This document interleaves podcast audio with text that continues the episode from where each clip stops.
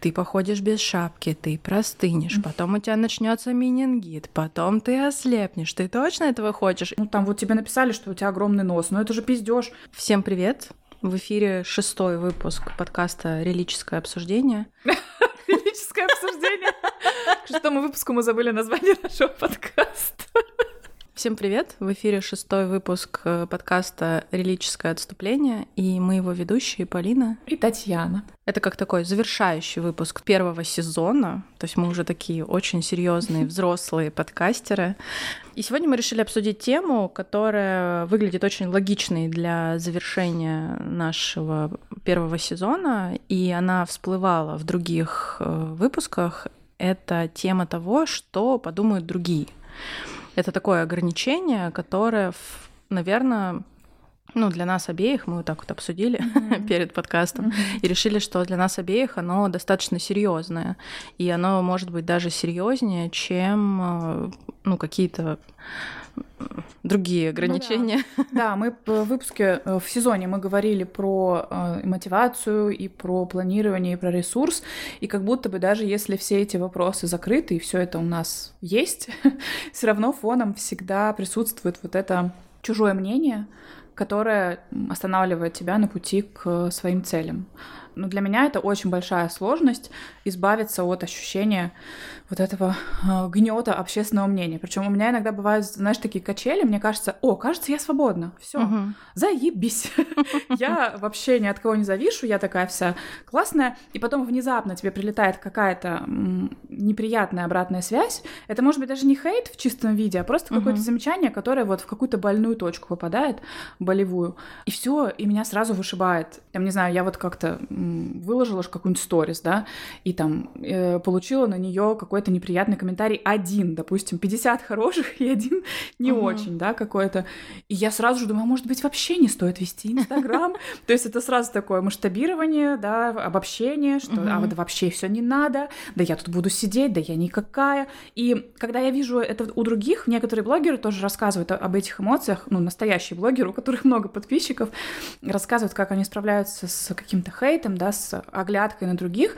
И они обычно говорят, что через какое-то время ты привыкаешь и уже не обращаешь на это внимание. Uh-huh. И я смотрю и думаю, да действительно, ну а что расстраиваться? Ты же классная. Ну там вот тебе написали, что у тебя огромный нос, но это же пиздеж. Ну типа у тебя прекрасный нос, ты красивая, да? И мне кажется, что человек расстраивается? Ну понятно же, что это какие-то люди написали со своими проблемами внутренними, да?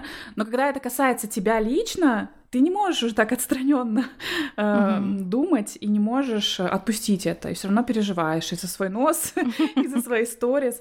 И это, конечно, для меня не всегда понятно, как с этим бороться как вот эту уверенность какую-то в себе сохранять, несмотря ни на что, и не думать о том, что вот я сейчас не выложу этот текст, потому что э, там какой-то важный для меня человек прочитает и скажет, что за херню она написала. Это такой небольшой заход э, в статус наших целей. Полина, которая так за полтора месяца и не выложила текста, хотя у меня э, даже вот там девчонки, с которыми мы шли с принтами, они такие, давай, выкладывай, мы ждем, нам искренне интересно, но почему-то ну, мне кажется, это вопрос того, как нас э, ориентировали в детстве, угу. что это было из лучших побуждений, что ты обращаешь внимание на негатив, потому что это твоя точка роста. Ну да, ты должен совершенствоваться да. все время. А, хор- а хорошее, вот я помню, у меня э, мой э, учредитель, э, когда я ему говорила, почему ты не хвалишь людей, угу. и он, и это очень распространенная история, он говорит, ну если человек делает все хорошо, так и должно быть. И это многих э, ставит в тупик. А, то есть я человек, который очень любит хвалить людей. А, я вообще очень благодарна, и я искренне благодарна, даже когда человек делает свою работу. Mm-hmm. И есть люди, прям целая категория людей, которых это ставит в тупик. То есть, допустим, человек что-то делает, я говорю, спасибо тебе большое. Он такой, это, ну, это моя It's работа. Да, мне за это платят. Mm-hmm. Типа, почему ты мне за это еще и спасибо говоришь? Mm-hmm. И, ну, вот ты когда говорила, ну, такого, таким критикующим голосом, да, вот э, воспроизводила, я себе почувствовала как ребенок, mm-hmm. когда вот сжимаешься. Да, как-то сжимаюсь, и вот как будто бы мама, которая, а, ну, то есть э, у меня мама очень склонна к драматизации, и я думаю, это из лучших побуждений, mm-hmm. но она вот из тех людей, которые, если ты походил без шапки, ты походишь без шапки, ты простынешь, mm-hmm. потом у тебя начнется менингит, потом ты ослепнешь, ты точно этого хочешь? И, видимо, это такая попытка контроля маленького ребенка, чем-то его напугать, потому что вот такой вот обычный диалог, как со взрослым, не всегда можно выстроить, mm-hmm. то есть, ну, ребенку искренне непонятны какие-то вещи, которые ты там можешь говорить, даже это, если ну, это самые... Да, да, и последствия. Вот. И насколько это глубоко все сидит. Меня недавно приснился сон, а я вся забитая татуировками вообще просто. Ну, у меня осталось там не так уж много места, где их нет.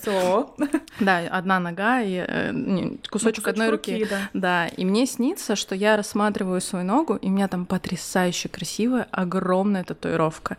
И я во сне думаю, мама меня убьет. Полина, 37 годиков.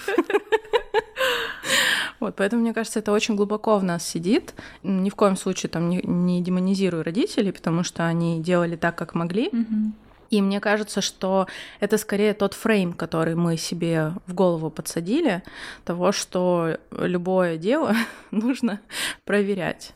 Угу. А точно, да, типа обстукивать, прислушиваться к мнению, но на самом деле у нас очень избирательное внимание. Вот как раз, как ты говоришь, угу. что мне зацепило ты говоришь, настоящие блогеры. Настоящие блогеры, да. они с какой аудитории начинаются? Да, ну, с какой-то а, больш... больше, С какой-то большой, да. А почему твоя аудитория, она ну, как да. бы не делает тебя... Ну, то есть ты можешь быть тем же самым микроблогом, mm-hmm. ну, то есть это вопрос идентификации mm-hmm. на самом деле.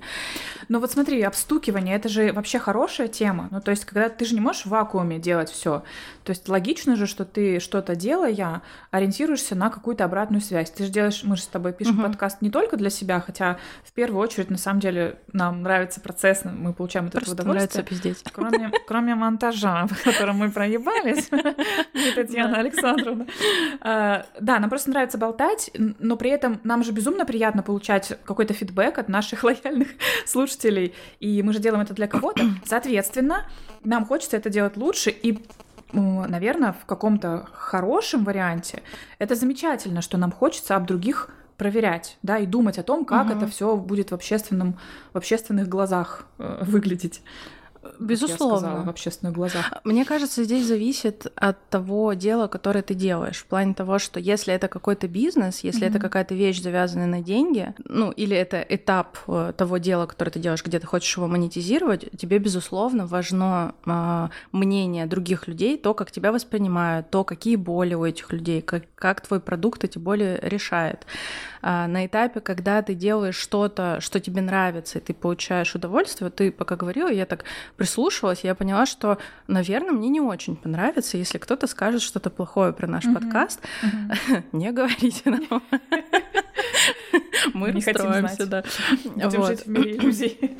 И как раз потому, что мы это делаем для удовольствия, и в тот момент, когда появляется какая-то оценка, как будто бы это меня к чему-то обязывает. Mm-hmm. То есть как будто бы это меня помещает вот в этот фрейм, где я должна проанализировать плюсы-минусы, сделать какие-то выводы и все такое. То есть пропадает вот это состояние потока.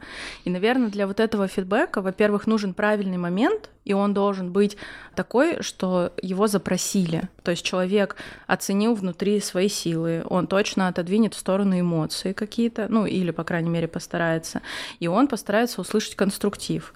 Ну, иногда конструктивная критика тоже бесит. Я пытаюсь все время настроить себя на то, что критика это хорошо, потому что я прочитала разные книжки, и я понимаю, что действительно это движет тебя вперед. Но э, моя мотивация, к слову, да, о предыдущих наших выпусках, моя мотивация сильно работает, сильно лучше работает на позитивном подкреплении, когда мне говорят, когда вот ты как руководитель, да, например, приходишь ко мне и говоришь, Таня, ну просто очень круто, и вообще этот, uh-huh. этот текст просто он всем понравился, или там этот процесс, который ты в редакции запустила, просто смотри, вот три положительных отзыва, один восторженный, там, не знаю, а другие вперёд. супер восторженные. А другие супер, все просто, да, э, благодарят тебя, поют песни, кидают чепчики в воздух. И я после этого сделаю еще 15 таких э, текстов, вот просто на этом драйве положительном, да, а если ко мне придет руководитель и скажет, в целом все хорошо, но И укажет мне даже на какие-то конструктивные моменты. Я, конечно, это сделаю, потому что я хороший специалист, профессионал своего дела, но без души, понимаешь? Ну, то есть не с таким энтузиазмом, скажем так, потому что меня уже вот как бы, мне сказали, это плохо. А когда я даже внутри уже думаю, так, я выложу, меня закритикуют, раз критикуют, наверное, я лучше поберегу, ну, это от страха, да, наверное, лучше я поберегу, поберегу себя и не буду этого делать. А потом в итоге это все у меня копится угу. и выливается вот в такое внутреннее недовольство э, всем миром, да, угу. и собой в первую очередь. И вот поэтому мне хочется с этим разобраться и хочется меньше отстраиваться от общественного мнения, как-то легче к нему относиться. Наверное, угу. вот да, ключевая для меня проблема в том, что потом это все изнутри меня разъедает. Ну да, как такая нереализованная история. Нереализованная, да. Но на самом деле про то, что ты говоришь, это очень некорректный формат обратной связи. Да что ж такое? Потому что человек, который приходит и тебе все, что все, что сказано до «но», оно автоматически обесценивается. Mm-hmm. И в целом ты, как человек, который занимается обратными связями, я там регулярно общаюсь с людьми. Ну, то есть твое э, желание, оно не какое-то экстра. То есть это не то, что ты выебываешься и хочешь чего-то прям uh-huh. а, невероятного. Это абсолютно нормально, что ты хочешь, чтобы твою работу увидели и оценили, особенно если ты относишься к ней с душой. Uh-huh. И тут, наверное, первое это то, что должен быть а, внимательный, включенный человек, которому нужно от тебя получить какие-то результаты, пусть даже в рабочем поле, потому что мы работаем а, с людьми, не с роботами. И несмотря на то, что сейчас там Э, допустим, есть всякие тенденции про то, что очень изнеженные ребята в IT, да, то, что, да, что очень много там у них обратной связи, там все, они что-то капризничают и так далее, но это вот как, э, мне кажется, такое обесценивание с примесью зависти, где-то, безусловно, перегиб, но тем не менее, это нормально, что о тебе заботятся на работе, потому что как руководитель я могу сказать, если человек доволен, если он понимает, что я вижу как хорошее, так и плохое, mm-hmm. и плохое я ему преподнесу э, очень корректно, mm-hmm. то он и будет стараться, потому что я точно такая же. То есть мы mm-hmm. на самом деле на каждом уровне мы все равно люди. И, по сути, вот эта обратная связь было бы классно, если бы она была комбинацией. То есть, вот, например, приходит к тебе твой э, там мифический руководитель mm-hmm. и говорит, Таня, ты вот ввела вот эту штуку, просто охрененно. Вот три человека очень позитивно они это звались.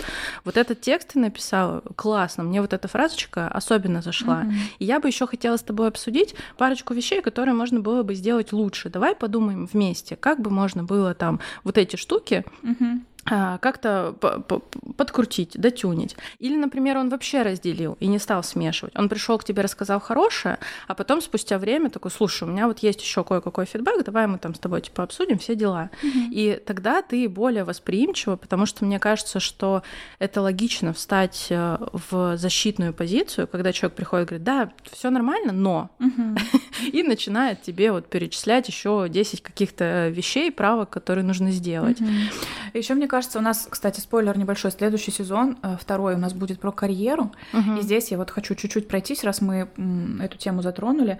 Получается, очень важно, чтобы руководитель понимал мотивацию человека да, то есть кого-то можно и пенделем волшебным мотивировать. Uh-huh. Я знаю таких людей, они действительно, муж у меня такой, например. Ну, как бы он любит, конечно, и позитивную, она его тоже вдохновляет очень, но его так не выбивает из колеи какой-то негатив. Он, наоборот, uh-huh. как раз говорит, да в смысле? Да я сейчас делаю просто в сто раз лучше, чем, чем было.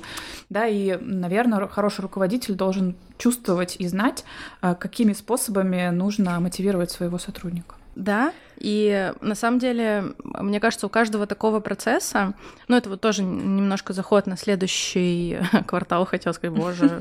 Это профдеформация. Да. На следующий сезон э, в том плане, что есть всякие разные вещи, процессы и так далее, и может быть какой-то general knowledge про них, э, что там, не знаю, ну обратная связь, ну что, ну ты приходишь с человеком, спрашиваешь, как, его дела, а, э, что у него получается хорошо, ему сообщаешь или вместе с ним вводишь, какие проблемы, как ты ему можешь можешь помочь. Mm-hmm. И завершаешь. Вроде бы не rocket science, но в каждой такой вещи можно провалиться внутрь. И вот я помню, что я была уверена, что я абсолютно ок ментор в плане процессов. Ну да, это была такая скорее интуитивная история, но э, у нас потом была отработа обучения на менторов, и там были вот маленькие штучки, которые как раз это выводят на более профессиональный уровень. Mm-hmm. То есть, например, там журнал Менти, то есть где вы фиксируете какую-то динамику. И это действительно прикольно, когда у тебя сотрудников больше двух-трех, и ты физически не можешь да, запомнить. Запомни, да. а, во-вторых, как раз вот эта мотивация, что она бывает разная у человека, и есть набор вопросов, которыми ты это можешь выяснить. И это неплохо и не хорошо, это просто те пункты, которые ты учитываешь при работе с человеком. Mm-hmm. И есть люди, которым там важно признание, например, важно, чтобы их похвалили. А если похвалили при всех, это вообще супер замечательно. Есть те, кому важно, чтобы у них было классное место в офисе, и у них там самое классное кресло, светлое, там все такое, максимально комфортно. Есть люди, которые про психологический комфорт, и это вот именно про культуру э, вот этой обратной связи, когда он понимает, что, например, он придет, скажет, мне кажется, я ошибся, или мне кажется, я не знаю, как делать эту задачу, и, соответственно, там его руководитель начнет с ним это разбирать и такой, давай по пообщаемся, чем я тебе могу помочь, в каком формате мы это можем сделать. И мы так уже немножечко в сторону ушли. Я села на своего любимого конька. А, вот, в общем, если возвращаться к тому, что человек в вакууме а, не существует. Мы действительно существуем в обществе, и это нормально, что возникает какая-то реакция. Но есть вещи, которые нарушают границы. И вот по дефолту, если ты что-то выкладываешь в общественное пространство, значит, ты готов, чтобы это судили, и будь готов, чтобы это судили не только позитивно, но и негативно.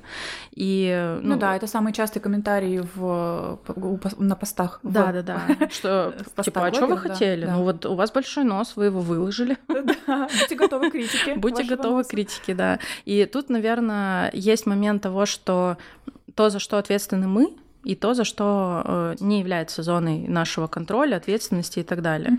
Mm-hmm. Потому что там, я ответственна за какую-то свою устойчивость, за понимание своих границ и за то, чтобы как-то корректно донести свои мысли. За то, что, например, человек не знаю, комплексует по какому-то поводу и сразу цепляется за эту деталь, и по сути все такие комментарии, они чаще про человека, а не про того, к чему, ну, не про того, кто выложил, а про того, кто комментирует. Ну да, про его какие-то ценности, да. зажимы, более... И, ну, то есть он может не осознавать, что его, например, бесит, там, не знаю, какая-то яркость, открытость, потому что mm-hmm. он сам себе этого не позволяет, или его там в детстве одергивали mm-hmm. и так далее.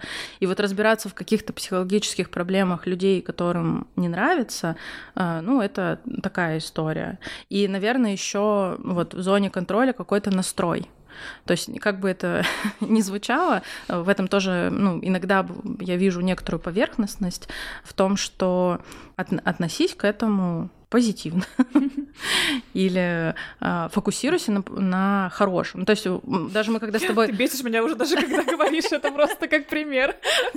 Ну, я к тому, что мы с тобой как-то лихо обесцениваем тех людей, которые кучу позитивных вещей нам говорят. То есть ты говоришь, я выложила сторис, очень много позитивных вещей, кто-то негативный комментарий. И да, слышимое меньшинство, так называемое, конечно. И это странная история. У меня был такой разработчик, которого я хвалила, и который эту похвалу обесценивал полностью. То есть он считал, что это не прикольно. Их нормальный фидбэк это как раз когда тебя пиздят. Угу. И мне кажется, в этом есть некоторая извращенная логика. Угу. Не берусь тут судить. Э, меня еще смущает даже, знаешь, не сам факт э, уже получения этой обратной связи, а то, что эм, мы додумываем еще до того, как выложить что-то в публичное пространство. Mm, да, кстати. То есть, понимаешь, э, сейчас мне кажется, что лучше бы уже выложить и потом mm-hmm. разбираться с тем, что есть, да, лучше сделать, попробовать. Но на старте, когда я пытаюсь чем-то поделиться, mm-hmm. я реально много времени и сил трачу, чтобы вот это взвесить. А стоит мне это выложить или нет? А вот если я кошечку сейчас так выложу, это будет норм или нет? Сейчас, тут еще, конечно, сейчас перемешивается для меня повестка новостная. Угу. Ну, то есть я очень, очень долго думаю и не всегда понимаю, что я имею право выложить в публичное пространство, а что нет. И это такой дополнительный фактор для меня, угу. потому что, с одной стороны, мне кажется, да блин, это моя жизнь, я что хочу, то и угу. делаю. С другой стороны, вокруг меня есть люди э, и там раз, разные ситуации, которые ну, понятно, не способствует тому, чтобы я выкладывала что-то радостное. Вот. И тут получается очень много факторов на старте, чтобы там себя остановить от публикаций, да. И хочется как-то вот не делать этого. Вот как? Мыслить позитивно? Мне кажется, вот две мысли у меня возникло, пока я тебя слушала. То есть, возможно, не всегда у нас есть силы на то, чтобы получить негативную э, связь угу. негативную обратную Обратно. связь, да.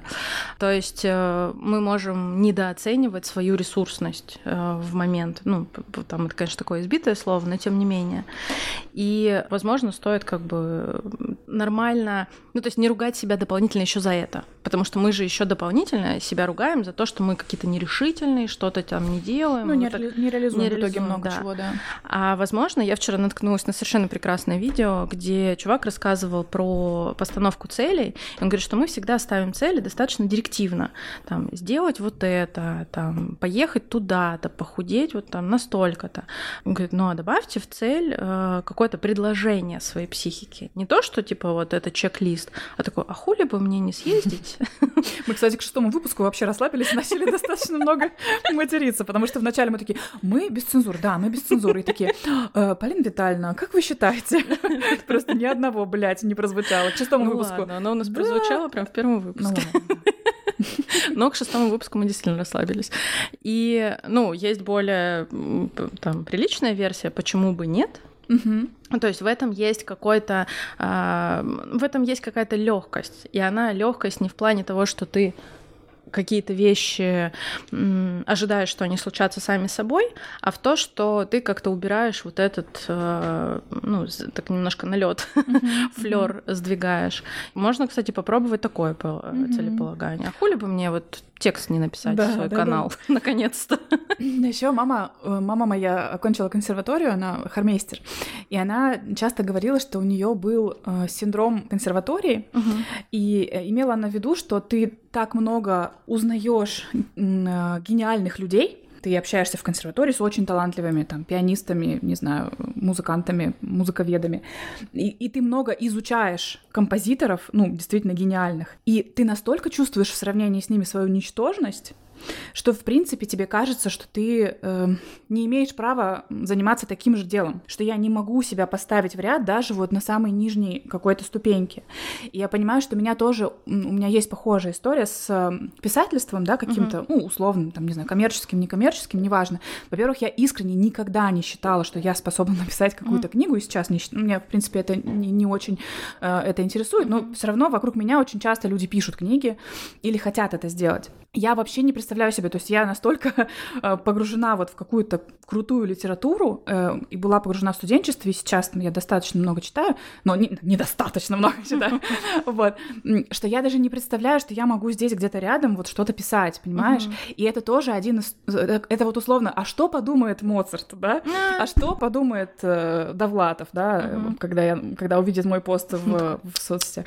Да, то есть это какой-то, это же вообще мифическая такая история внутренняя, то есть наверное, если копать глубже, наверное, я не боюсь э, конкретной критики конкретного моего знакомого. Угу. А вот эта история гораздо страшнее, что ты как будто бы не соответствуешь тем великим, на которых ты ориентируешься.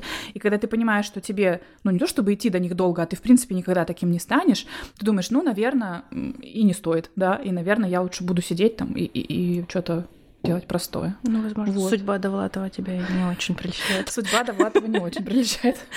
Э, возможно, эта история как раз про какой-то внутренний стержень. Угу. И, уверенность какую-то э, Во-первых, да, уверенность в себе, но и в том числе э, какой-то образ себя, когда ты хорошо понимаешь, что у тебя какие-то вещи хорошо получаются, какие-то вещи могут быть не очень, потому что, мне кажется, какой-то фидбэк негативный, он может тебя задеть только в случае того, если ты либо сама сомневаешься, да. либо сама также думаешь. Угу. И просто человек попадает вот в эту болевую точку своей болью, может угу. быть, он даже даже и не подразумевает ничего плохого в этом, но он тебя вот прям тыкает в это самое больное да. место. Мне кажется, к хорошим отзывам э, еще развивается некая толерантность, тебе их всегда мало.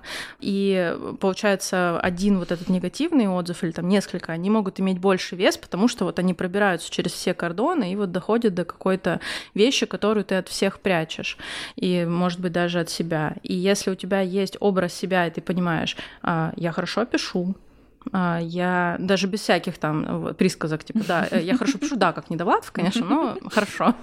Вот, что я хорошо пишу, у меня классно реагируют люди там на какие-то тексты, потому что, ну, то есть это не потому, что люди там как-то тебе симпатизируют, э, ну, не только потому, но еще потому, что в целом текст какой-нибудь цепляющий, ты классно подобрала слова, там вот эти все штуки, а, что у тебя классное образование, там, э, чувство языка, опыт очень большой, там компании, в которых ты работала, тоже как бы они тебя выбирают э, ну, не случайно, то есть они тебя зовут как раз потому, что они там в своей системе какой-то оценки э, выставляют тебе какой-то хороший там грейд и говорят, этот человек будет у нас работать. Я на самом деле много чего озвучила с опорой вовне, вот, но, наверное, ее полностью убрать нельзя. И когда у тебя есть вот этот вот э, какое-то ядро, на которое ты опираешься, безусловно, какие-то вещи могут задеть, особенно особенно если ты, например, чего-то очень сильно хочешь. То есть я, например, очень хочу писать какие-нибудь там супер-вау классные тексты, вот как те, которые меня цепляют. Mm-hmm. Мои как бы по дефолту вообще туда не попадают, и поэтому я предвосхищаю, что кто-то мне может сделать даже лайтовое какое-то замечание. Mm-hmm. То есть это не будет негатив какой-то, и я уже прям себя внутренне сжимаюсь, что Но это ты такая тоже очень самокритична, у тебя же прекрасные тексты. Но на самом деле ты же... Ну, Прекрати, продолжай. У тебя чувство вкуса, чувство стиля языкового нового все это в тебе есть. То есть почему-то вот это сомнение, может быть, ты ждешь одобрения какого-то конкретного человека и переживаешь, что он как-то. А я просто не считаю так. это своей сильной стороной. Ну, то есть, если что-то со мной обсуждать э, за менеджмент или там про управление командой или что-то такое, у меня там очень много опыта, и меня достаточно сложно там завалить. Подожди, но получается, что наоборот легче зайти в то дело, в котором ты как бы и не обязана быть профессионалом. Вот парадокс. Получается, да? Да. Что, с одной стороны, действительно, ну вот мы заходим в подкасты, я вообще ну ничегошеньки про подкасты не знаю, и, и в этом незнании идти, идти очень легко. Но, с другой стороны, есть вот где-то этот момент, когда ты базу э, более-менее освоил. Ну, то есть, в целом, э, там, наши лояльные слушатели, они говорят там «спасибо», темы откликаются, по качеству записи там отлично, голоса у вас прикольные. То есть, mm-hmm. это вот какая-то первоначальная база, которую мы заняли. А дальше как будто бы уже есть дополнительные требования. Ну, то есть, мне максимально дискомфортно от того, что мы проканались с монтажом, но мы это сделали обе. То есть, ну, по сути, я на себя взяла обязательства, и оно тоже не случилось. Как будто бы вот это дело, оно странно, но оно начинает, когда появляются какие-то рыгали, то, что мы в Эстонии первые там или что, что-то такое, а, оно как будто бы навязывает, э, накладывает какие-то обязательства. И вот эти обязательства начинают немножко на меня давить. А так как я здесь еще очень э, в каком-то на стартовом этапе, э, я чувствую себя уязвимой. Mm-hmm. И ну вот э, та, та же самая история с текстами. То есть э, либо мне действительно ну, нужно не знаю, какой-то определенный человек, который там проанализирует, скажет, там, вот здесь вот хорошо, вот это вот там подтяни, и все, и вот я тебе ставлю mm-hmm. шильдик, дарю. Да-да-да. Ты, ты теперь писательница. Продакшн. Да, в продакшн. Я не знаю, как выйти из этого парадокса, что, с одной стороны, когда я была менеджером, я прекрасно помню стартовые свои штуки, я максимум дискомфорта испытывала, mm-hmm. что моя начальная команда, они просто надо мной издевались, писали мне какие-то непонятные тексты, я их с Википедии расшифровывала, и потом, э, когда я пришла наконец-то к руководителю отдела и сказала, Сережа, Сережа чудесный, если ты меня вдруг слушаешь, я тебя нежно люблю. Э, Сережа, в чем дело, почему ты так делаешь? Он говорит, да у нас девочек никогда не было в отделе, я хрен знает, как с тобой быть. Mm-hmm. Поэтому я решила тебя немножечко доводить mm-hmm. и как кошмарить. Да. И тогда мне было некомфортно. Сейчас, ну, меня сложно выбить из колеи mm-hmm. вот в профессиональном плане, потому что у меня большая насмотренность, опыт и вот это вот все. Но ты же не приходишь в эту точку. То есть я до нее шла больше 10 лет. Ну да, тут я согласна. У меня тоже есть такая же история с, э, ну вот с моей редактурой, наверное, и с HR тоже, потому что предыдущие там 12 лет я была HR, и тоже в начале э, у меня была ситуация, я работала в геймдеве, и это были мои первые дни, я была медиа-менеджером. Это была очень странная какая-то позиция, э, в принципе, не очень понятная. И в первые дни мне, естественно, дали э, тестировать, ну, смотреть просто, что за игры мы делаем. Вот посиди, посмотри, поставь себе на iPhone. У меня был тогда какой-то совсем древний, там, 3G, вот что-то такое. И мне, значит, скинули ссылку, а я, ну, вот бьюсь, я реально час просидела, не могу, и все. Он мне дает какую-то, выдает какую-то ошибку, я не понимаю, что случилось. Я набралась храбрости и пошла к саппорту. Uh-huh. И так, значит, скромно, мне там 23 года, я говорю, ребята, я не могу поставить, я все перепробовала, уже и так и сяк копировала. Чувак, я помню до сих пор, такой классный, харизматичный, очень мрачный, такой лысый чувак. Он поворачивается на меня и говорит, так это ссылка на Android, а у тебя iPhone. А там прям в ссылке зашито слово, ну, естественно, угу. в начале там Android. И это было так стыдно. Но э, в тот момент я придумала, мне кажется, гениальную историю, э, и которой я пользовалась сама потом и пользуюсь до сих пор. Важно признать свою ошибку сразу и сделать это максимально публично, насколько ты можешь. Uh-huh. Я тогда курила, я в курилке просто всем это рассказала как байку, и после этого меня все приняли. Ну, то есть uh-huh. я не стала м, зажиматься, я не стала uh-huh. стесняться этого. Ну, блин, ну да, я очень затупила. Я была такая, ну вот начинающая uh-huh. девочка пришла испуганная, ничего не понимаю. Ну, то есть есть какие-то объяснения моему тупежу. И когда ты принимаешь эту ошибку, смеешься сама над собой, рассказываешь это как байку людям, люди тоже подхватывают, потом очень долго все, все рассказывали, и на новичкам мы рассказывали. Mm-hmm. И это сильно снимает вот этот первый стресс от того, что ты, э, там, не знаю, глупая, ты не смогла, ты не справилась. Mm-hmm. И с тех пор я поняла, что вообще ошибки это нормально. Поэтому, например, я вообще не граммар нации. Ну, то есть, если кто-то пишет неграмотно, я могу над этим, там, если этот человек мне не нравится, я могу над этим посмеяться, э, я могу, там, не знаю, э, как-то это написать в своем канале, где я пишу про тексты. На 650 человек. Но в целом, как бы, ничего личного. Нет, ничего личного, это правда. Я стараюсь вообще никогда не вкладывать в это ничего эм, такого, что относится к личности человека, потому что мы все имеем право на ошибку. Я иногда гуглю какие-нибудь такие слова, типа как написать, я не знаю, ну, а особенно пунктуацию, конечно, это вообще проблема. Я вчера гуглила слово инженер. Инженер, да. О, у меня тоже, у меня было ровно вчера, у меня было слово инженерия, инженерия. И я думала, так, инжиниринг, там должна быть и. Так, подожди, я реально пошла разбираться, потому что, ну, просто слово, которое тебя вообще внешнее совершенно, ты его не используешь в обычной жизни, ты такой, так, пойду почитать инженер, так, но инженерия, в общем, э, во-первых, да, инженерия, я выяснила, куда поставится ударение, это нормально, мы не можем знать всего, даже если мы в профессии 10-15 лет, и, в общем, ошибаться, это вообще ок. И поэтому здесь действительно я, не, наверное, не смущаюсь того, что кто-то меня осудит за то, что я э, ошибку какую-то допустила профессиональную. Вот интересно. А Мне... вот мне кажется, еще есть вариант. Ты сказала, я вспомнила, что я такое часто практиковала, и сейчас, кстати, делаю, и это видела недавно в одном фильме когда ты, ну, то есть в целом то, что ты, например, занимаешь какую-то позицию, там, какую-то роль выполняешь, не знаю, все такое, это тебя не особо а, обязывает быть профессионалом во всем.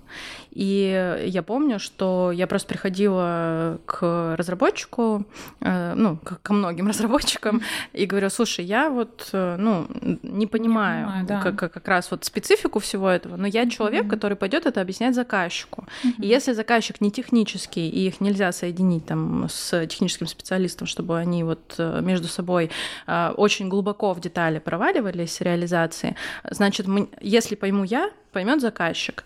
И моя любимая вообще история про то, как мы переподключали разные базы данных, и мне чувак это объяснял, что вот у нас есть бабушка, гардеробщица, и вот она вот работает, все окей, но вот в том гардеробе очень много э, перемешаны вещи, там вообще как-то очень криво все вот эти стойки, там все такое. Мы вот бабушку оставляем, отвлекаем ее такие, и такие шух-шух, склад поменяли за ней.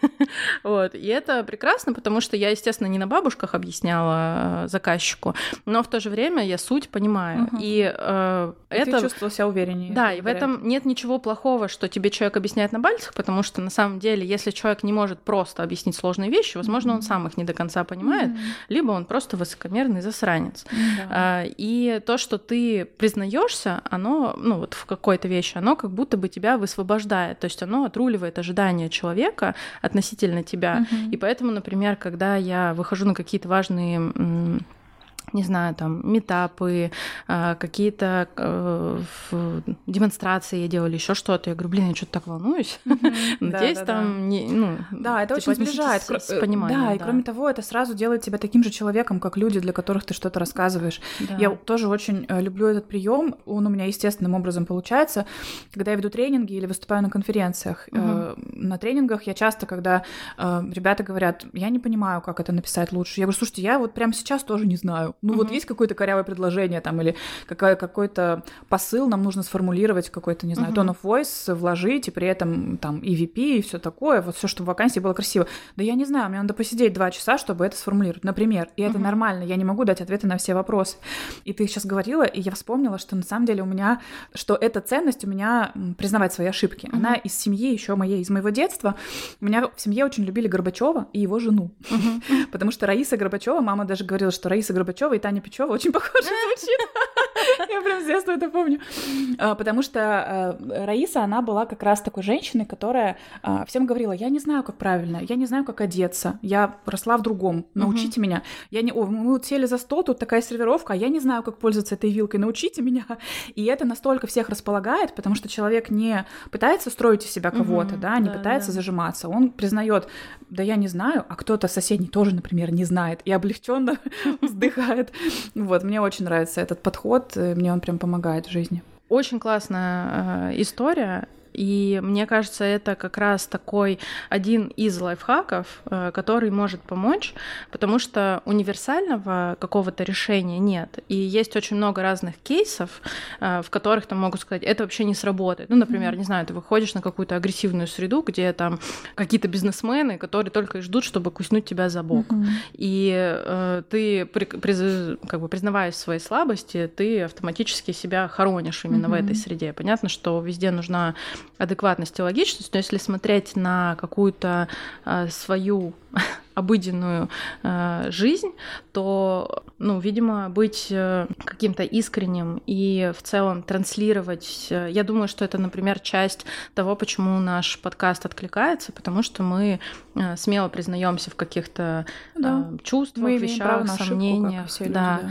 И люди видят в этом тоже себя, что это абсолютно нормально. А если это еще и как-то публично кем-то э, сказано, то вообще топчик. Мы что-то так много всего обсудили в разные стороны, что я затрудняюсь это привести к какому-то. Ну, поскольку это у нас завершающий какой-то выпуск, то хотелось а, объять необъятное, наверное, мы даже подольше немножко позаписывали, немножко mm-hmm. поспойлерили вперед ну, да. про наш следующий сезон. Но если говорить э, о мнении окружающих, то какие можно сделать выводы из нашего обсуждения? Во-первых, нужно все равно делать и стараться лучше сделать и потом Жалеть. А, жалеть. Лучше сделать и потом посмотреть на какие-то последствия, потому что часто последствия додуманы в нашей голове. Да, мы дорисовываем угу. себе какие-то э, страшные реакции, там, чьи-то, которые, о которых мы даже не узнаем, скорее всего, угу. или их не будет.